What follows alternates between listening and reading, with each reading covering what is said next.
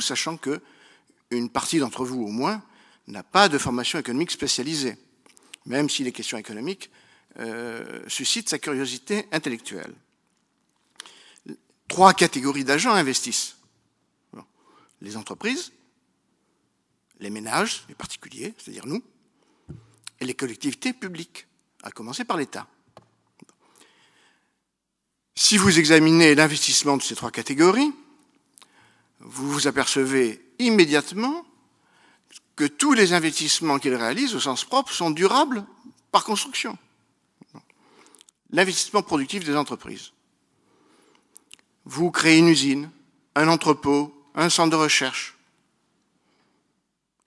Vous modernisez votre équipement, vous le renouvelez pour avoir le dernier équipement euh, le plus productif.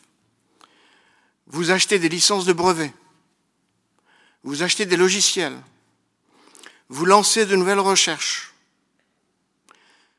Vous engagez un programme de formation pour requalifier votre main-d'œuvre ou pour perfectionner votre matière grise. Tout cela, c'est de l'investissement et de l'investissement durable, au sens de la comptabilité d'entreprise et au sens de la comptabilité nationale. Vous prenez les ménages maintenant. Qu'est-ce que c'est que l'investissement des ménages? C'est essentiellement l'investissement en logement.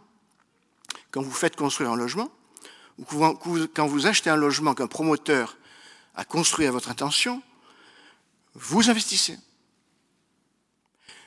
Quand l'État développe des infrastructures de transport, de santé, dans les hôpitaux par exemple, des infrastructures éducatives, écoles, universités, il investit.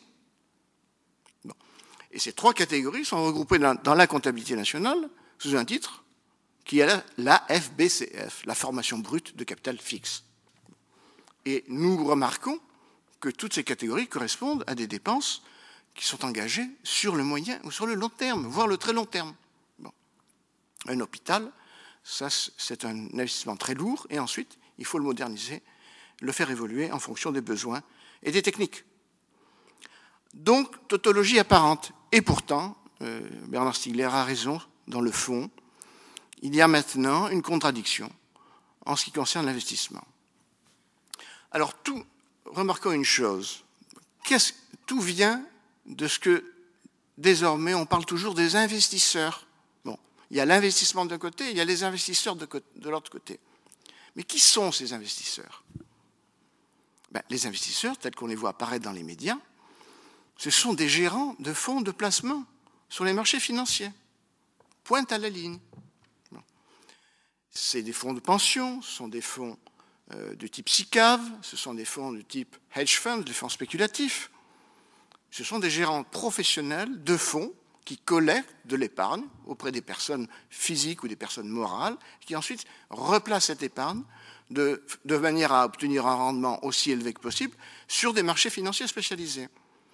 Or, sachez une chose, c'est que du point de vue de la comptabilité nationale, ça n'est pas de l'investissement. C'est de l'épargne, c'est du placement d'épargne. C'est une autre catégorie que l'investissement proprement dit.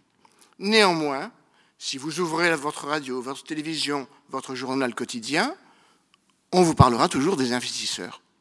Hein? Le fonds Calpers, grand fonds de pension californien, est un investisseur à la tête de 500, 600 ou 700 milliards de dollars. Il y a donc un glissement sémantique qui s'est produit il y a 25 ans environ, et désormais apparaît sous le masque de l'investisseur un organisme ou des organismes, apparaissent donc des organismes, qui sont en fait des fonds d'épargne collective qui placent leur argent sur des marchés financiers spécialisés, mais qui n'investissent pas directement. La décision d'investissement appartient toujours à l'entreprise aux ménages, aux collectivités publiques déterminées. Toujours. Ce sont eux qui investissent. L'investisseur n'investit pas, il place. Alors comment est-ce que ça a pu se produire? Comment est-ce qu'un emploi aussi ambivalent de la notion d'investissement a pu s'établir? Puisque hein, les économistes n'utilisent pas le mot investissement euh, dans le sens où l'utilisent les médias. Alors je vais vous infliger un très bref retour en arrière euh, puisque mon propos va être quand même centré sur un grand marché financier qui s'appelle la bourse, le marché des actions des entreprises. Les premières cotations en bourse ont lieu à Londres entre 1690 et 1700. Hein. C'est là qu'est née la première bourse euh, mondiale et le but était précisément de donner de la liquidité, des occasions de placement à des fortunes bourgeoises et aristocratiques hein, qui s'investissaient directement, mais pas par l'intermédiaire de fonds de placement. La bourse a connu une grande évolution dont je vous fais grâce. Et puis il y a eu une grande dépression à partir de 1929-1930. Bon. Alors, la chose très importante que je voudrais que vous reteniez d'emblée, c'est qu'entre 1930 et 1982, les bourses n'ont joué aucun rôle essentiel, aucun rôle majeur dans le fonctionnement général du système capitaliste. Les bourses ont été rejetées à la périphérie du système et elles ont joué un rôle accessoire.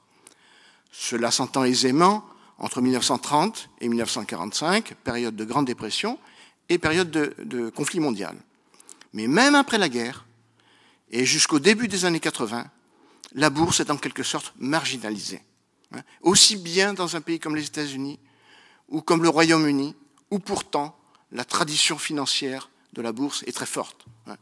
John Maynard Keynes, le grand économiste anglais, passait deux heures chaque jour à faire son boursicotage personnel. Néanmoins, ce qu'on peut appeler l'âge d'or du capitalisme euh, dans l'histoire, c'est-à-dire la période des 25 ou des 30 glorieuses, entre 1948 et 1973, n'a pas eu besoin de s'appuyer de façon majeure ou essentielle sur la bourse. Tous les financements euh, dont cette période, dont les acteurs économiques de cette période ont eu besoin, ont été issus d'autres sources que la bourse. Trois sources très simples. Premièrement, pour les entreprises, l'autofinancement. C'est quelque chose qu'on oublie toujours. Les entreprises réinvestissent tout ou partie de leurs profits, quand elles font du profit, bien entendu. Et le taux d'autofinancement, après la guerre, est monté à 60, 70, 80%. C'est-à-dire que euh, pour 100 d'investissement des entreprises, 60, 70, 80, c'était tout simplement du profit dégagé au cours d'un exercice et qu'on réinvestissait les exercices suivants. N'oubliez jamais ce point essentiel de l'autofinancement, euh, qui est donc qui vient de l'intérieur des entreprises. Deuxième source, très classique, qui existe depuis, qui est le, le, grand mécanisme du financement de l'économie allemande, par exemple, euh, dès 1900, c'est le crédit bancaire. Le crédit bancaire, appuyé sur le soutien de la Banque centrale, dans la plupart des pays, a permis de financer un très grand nombre d'investissements, à la fois les investissements des entreprises et les ménages qui voulaient, par exemple, construire ou acheter un logement. Bon. Le crédit bancaire a été distribué, sinon en profusion, du moins de façon libérale après la guerre. Et troisième source de financement, bien entendu, la dépense publique, dans les infrastructures de différentes sortes que euh, je mentionnais tout à l'heure. Donc c'est cela qui a financé euh, la période la plus favorable, euh, du système économique que l'on nomme capitalisme. Cela est su par les économistes. Personne ne peut ignorer cela. Donc, nous n'avions pas besoin fondamentalement de la bourse. Celles-ci ont continué, elles ont apporté un concours marginal à l'expansion économique, mais euh, elles n'ont pas fait obstacle non plus à l'expansion économique. Parce que la bourse de cette époque ne ressemblait pas à celle que nous connaissons aujourd'hui. Alors comment est-ce qu'on est arrivé de la bourse de, de l'après-guerre ou de la bourse historique du XIXe siècle à la bourse d'aujourd'hui, qui est un monde en soi différent de ce qui a existé auparavant. Bon. C'est la décennie 70 qui est fondamentale. Les lignes se sont déplacées à ce moment-là. Alors, premier, premier élément, bon, il y a eu en 1971 un grand article de M. Milton Friedman. Vous savez, Milton Friedman est le grand économiste américain qui est disparu il y a quelques semaines, à l'âge vénérable de 94 ans. Et figurez-vous que c'est dans cet article que pour la première fois, on parle de shareholder value, de création de valeur pour l'actionnaire. Milton Friedman, dans un entretien en Financial Times, il y a deux ans, le rappelait en disant c'est moi, hein, c'est bien moi qui ai introduit la notion en 1971. Alors, ce qui est important, ce n'est pas la notion en tant que telle, c'est le principe sur lequel elle repose. La création de valeur de l'actionnaire part du principe que l'entreprise est la propriété exclusive des détenteurs de son capital. Hein, c'est ce que dit Milton Friedman lui-même, la propriété exclusive. Pourquoi? Parce que Milton Friedman dit il n'y a pas de partenaire extérieur à l'entreprise en dehors des détenteurs du capital. L'entreprise est une machine à faire de l'argent et, c'est son but exclusif. Et par là même, il veut écarter du champ du débat ce qu'on appelle parfois les stakeholders, les partenaires extérieurs à l'entreprise, les clients, les fournisseurs et bien entendu les salariés. Donc, il recentre la notion d'entreprise sur la notion de capital au sens strict, les détenteurs du capital de la société. un événement est un événement de nature idéologique qui prépare des événements d'ordre factuel. Deuxième événement, et là on revient sur ce que je viens de dire à l'instant, la volonté des banques de se séparer du risque de crédit. Lorsque les banques consentent du crédit aux entreprises, elles, prennent avec elles le risque que le crédit, que l'investissement que va financer ce crédit ne sera pas productif et qu'il sera euh, sanctionné par une perte. Dès lors, le risque de, non-remboursement de la dette, c'est la banque qui a prêté qui, euh, qui le supporte. Or, à partir des années 70, un mouvement général dans le système bancaire, chez les responsables des banques, occidentale, c'est d'essayer de sortir des comptes de la banque le risque de crédit. Et cela va aboutir à deux choses. Premièrement, le développement d'un marché qu'on appelle le marché obligataire, le marché des emprunts, où interviennent des fonds, des fonds d'épargne, comme les SICAV par exemple, mais aussi à la volonté exprimée, je dis bien à la volonté exprimée, de développer les fonds propres des entreprises. C'est-à-dire que les entreprises vont financer leurs nouveaux investissements en émettant des titres, des actions, sur un marché qui s'appelle la bourse, et où vont venir des gens qui ont de l'argent, des vous, des fonds de placement, qui vont acheter ces titres. Et à cette occasion, elles vont renforcer ce qu'on appelle les fonds propres. Pourquoi les fonds propres? Parce que cela ne génère pas de dette. L'argent que vous avez donné à l'entreprise en souscrivant euh, ces actions, normalement, cet argent appartient à l'entreprise une fois pour toutes. Normalement. Normalement. C'était la grande tradition. Ça n'est plus le cas mais nous verrons pourquoi. A priori, cette évolution ne choque pas un économiste classique. Au fond, dire l'entreprise doit émettre des actions, doit en quelque sorte associer des épargnants à son propre risque économique, c'est en même temps et financer à long terme, par de l'épargne à long terme, son investissement à long terme, puisque l'argent est définitivement acquis au moment de la souscription des actions, en quelque sorte, l'investissement économique et le placement financier sont corrélés. Nous sommes dans une parfaite logique, dans une parfaite cohérence. Et a priori, quand j'ai vu apparaître euh, cette évolution, je n'ai pas été particulièrement choqué. J'étais simplement curieux de voir comment les choses allaient se passer dans la pratique.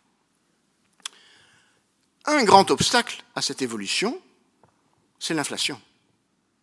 Vous ne pouvez pas avoir un développement des bourses alors que l'inflation dans les différents pays occidentaux évoluait entre deux, un chiffre plancher de 6% dans un pays comme l'Allemagne et un chiffre plafond de 25% dans des pays comme l'Angleterre ou l'Italie.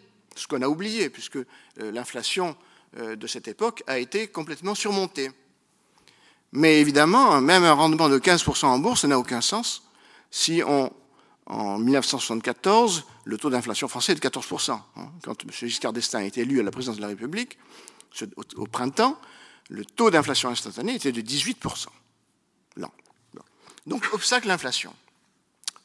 donc, le troisième élément, très important, c'est que les banques centrales et les États cassent l'inflation. Hein. Ça, c'est la fin des années 70, 1980, c'est l'arrivée de Margaret Thatcher et de Ronald Reagan au pouvoir, mais c'est aussi l'arrivée d'un certain M. Volcker, peut-être la Banque centrale américaine. On casse l'inflation. M. Volcker a élevé les taux d'intérêt de la Banque centrale américaine à 22%, hein, rapporté au taux actuel qui est de, de 3,75 pour la Banque centrale européenne ou de 5,25 pour la Banque centrale américaine, qui suscite d'abondants débats. Bon. Mais M. Volcker a cassé l'inflation, la Banque centrale d'Angleterre a cassé l'inflation, et avec des modalités différentes, France, Allemagne, Japon ont également cassé l'inflation. Et à ce moment-là, l'espace a été rouvert à la montée des bourses. Un aspect très piquant de la chose, c'est qu'un magazine économique américain très connu, Business Week, titrait en août 1982, sur en couverture, Les bourses sont mortes. Les bourses sont mortes.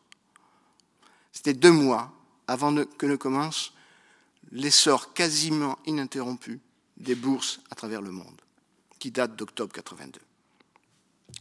Donc, 1982-2006, un quart de siècle d'essor boursier, avec trois épisodes de crise, de turbulence très forte en 1987, en 1998, du fait de la crise asiatique, de la crise russe et de la crise brésilienne, et en 2001, du fait de, du boom excessif des nouvelles technologies aux États-Unis et des scandales boursiers bien connus, Enron, WorldCom et, d'autres. Il y a eu 16 grands scandales boursiers aux États-Unis. Donc trois grands cracks, trois grands épisodes turbulents. Néanmoins, la grande tendance structurelle à l'essor des bourses ne s'est pas interrompue. Ces trois moments difficiles ont été surmontés. Et au moment où je parle, la plupart des bourses des pays émergents et des pays riches continuent d'augmenter. Le Dow Jones est à son maximum historique, c'est-à-dire qu'il a, il représente 14 fois ou 15 fois ce qu'il était en octobre 82. Hein. Il était à 12 400, 12 500. Il était à 770 en octobre 82. Vous voyez l'ampleur du, phénomène, même s'il faut déduire l'inflation pendant cette période. Donc, une valorisation considérable, une extension considérable du montant des transactions, et en même temps une dissémination, puisqu'il y a des bourses à peu près partout dans le monde. Bon, il y a une bourse à Hanoï, et il y a deux jours, on introduisait une entreprise high-tech vietnamienne, et dans la, dans, la, journée, le titre introduit a pris 70% d'augmentation. Donc il y en a partout.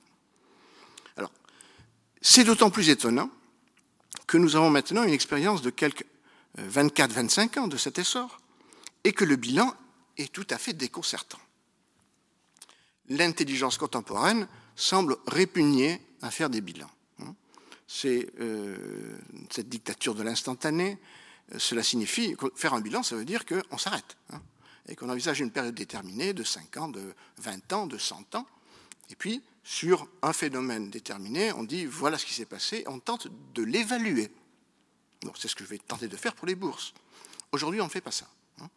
On fait de euh, du commentaire d'actualité avec un fond plus ou moins approprié d'idéologie ou de théorie. Alors, premièrement, il faut bien sûr juger le bilan de l'opération au regard de ses objectifs. premier objectif, c'était le renforcement des fonds propres des entreprises, c'est-à-dire le fait que les entreprises allaient se capitaliser et utiliser l'épargne euh, du public pour financer leurs opérations les plus lourdes. Bon. Ça a été vrai pendant 4-5 ans. Pendant une courte période, de 82 jusqu'à 86-87, effectivement, il y a eu un flux d'épargne qui a été utilisé sous différentes formes, actions nouvelles, obligations convertibles en actions, obligations de souscription d'actions, etc. Je vous fais grâce des détails. Et il y a eu un afflux dans les comptes des entreprises. Mais dès cette époque, ce qui était, remarquable, c'est que le surcroît de ressources dont disposaient les entreprises provenait non pas de la bourse, mais des restructurations presque toutes les grandes économies industrielles, et en France en particulier, sachez-le. Les grands groupes, les entreprises industrielles ont restructuré de façon très importante, et cela aboutit tout simplement à l'augmentation de la profitabilité et à l'augmentation de l'autofinancement, c'est-à-dire des ressources que l'entreprise dégage du fait de ses activités. Donc des ressources qui viennent de l'intérieur et non pas de l'extérieur. Le taux d'autofinancement des entreprises françaises a dépassé 100% en 1987, en englobant les entreprises cotées et les entreprises non cotées. C'est-à-dire qu'elles n'avaient besoin d'aucun concours extérieur pour leurs opérations d'investissement. Deuxième, chose remarquable, c'est ce que j'appelle le paradoxe des privatisations. Les privatisations, ça veut dire que vous introduisez une entreprise, Renault, euh, Total, euh, euh, Air France, EDF e maintenant, France Télécom à la bourse. Cette émission d'action, sous la forme qui a été choisie par les différents gouvernements, consiste en fait à s'approprier le, montant des souscriptions. Les actions émises sont, donnent à l'État des ressources supplémentaires. Autrement dit, par le paradoxe des privatisations, ce n'est pas l'activité privée des entreprises en situation de, marché concurrentiel qui a été financée, mais simplement le déficit budgétaire. Alors c'est ce qu'on appelle une ressource opportuniste. Néanmoins, on peut retenir que ça, a été et ça reste encore, hein, en, 2005 encore, 2006, une ressource importante pour des États structurellement déficitaires et endettés. Or, la bourse n'est pas faite pour cela. Dernière période, et c'est la période la plus problématique, c'est celle qui nous intéresse et qui nous interpelle le plus directement. 1995-2006. Eh bien, 1995-2006, c'est pas compliqué. Sur presque toutes les places boursières, les grandes places boursières des pays industriels, il y a eu ce que j'appellerais le renversement de la dynamique des fonds propres. Au lieu de se capitaliser ou de se recapitaliser à la bourse, les entreprises ont commencé à se décapitaliser.